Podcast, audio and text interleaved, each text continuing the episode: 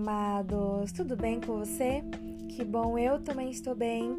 Chegamos no nosso último dia de devocional. Eu vou te falar, não sei aí, mas aqui não foi nada fácil. Muitas coisas aconteceram. É, muitas vezes eu senti vontade de desistir. Eu passei por situações que eu me sentia fraca espiritualmente, mas eu entendi que o propósito aqui era muito maior. Além de poder abençoar a sua vida, de você que está me escutando, também abençoar a minha vida, porque como eu aprendi e eu quero continuar aprendendo com o Senhor, com a palavra do Senhor e entender aquilo que ele tem para minha vida. E eu espero que aí desse lado também cresça no seu coração o anseio, o desejo de todos os dias estar perto do Senhor, de ler a sua palavra, de orar, de fazer devocionais, de dedicar um tempo da sua vida para o seu criador. Amém? Hoje, no nosso último dia, nós vamos lá para Lucas 8, capítulo 8, versículo, a partir do versículo 26, que fala sobre a cura de um endemoniado, quando Jesus se depara com um homem que há muitos anos estava endemoniado, numa condição deplorável. Ele era acorrentado, é, só que nada resolvia a situação dele.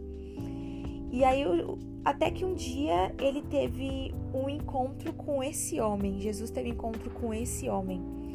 E aí, é, o que eu, o ponto mais forte para mim dessa passagem é lá no versículo 39, que quando depois que Jesus cura esse homem, liberta ele desses demônios, ele fala assim: Volte para casa e conte o quanto Deus fez por você. Assim, o homem se foi e anunciou na cidade inteira o quanto Jesus tinha feito por ele. Eu fiquei pensando é, que quando o homem foi curado, Jesus ordenou que ele voltasse para casa e contasse a todos o quanto Deus tinha feito por ele. Será que eu tenho contado sobre as coisas que Deus tem feito por mim através de mim? Aquilo que Jesus faz nas nossas vidas deve ser compartilhado. São os testemunhos.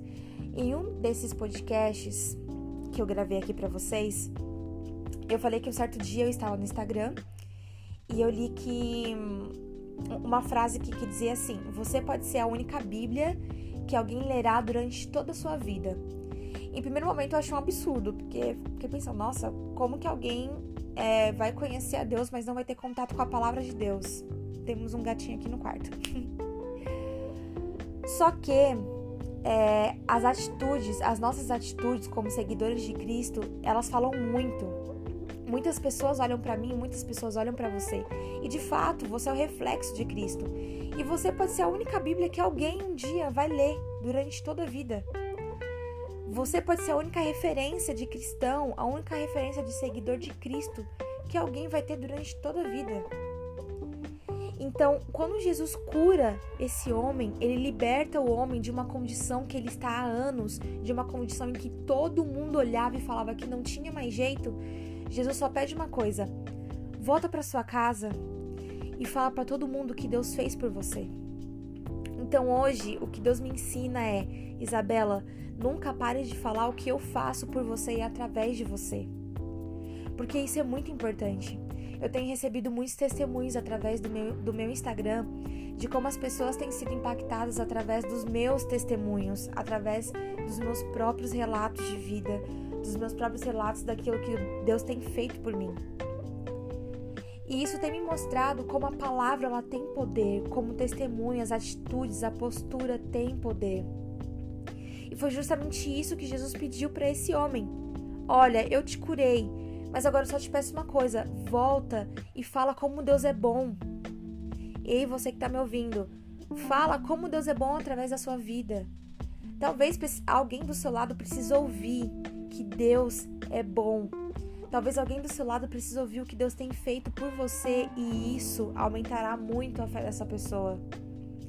Talvez alguém que está do seu lado precisa ouvir da sua boca tudo o que Deus tem feito por você e através de você, para que aquela pessoa que está longe de Deus possa voltar a estar perto do Senhor.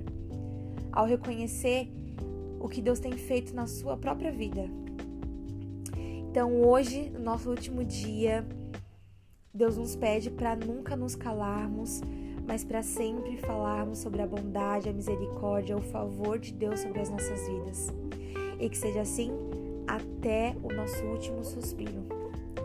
Amém? Então é isso. Foi maravilhoso ter você aqui comigo durante esses 30 dias. Os devocionais ficarão salvos aqui no meu canal. E espero que logo nós estejamos juntos aqui novamente com mais um novo projeto.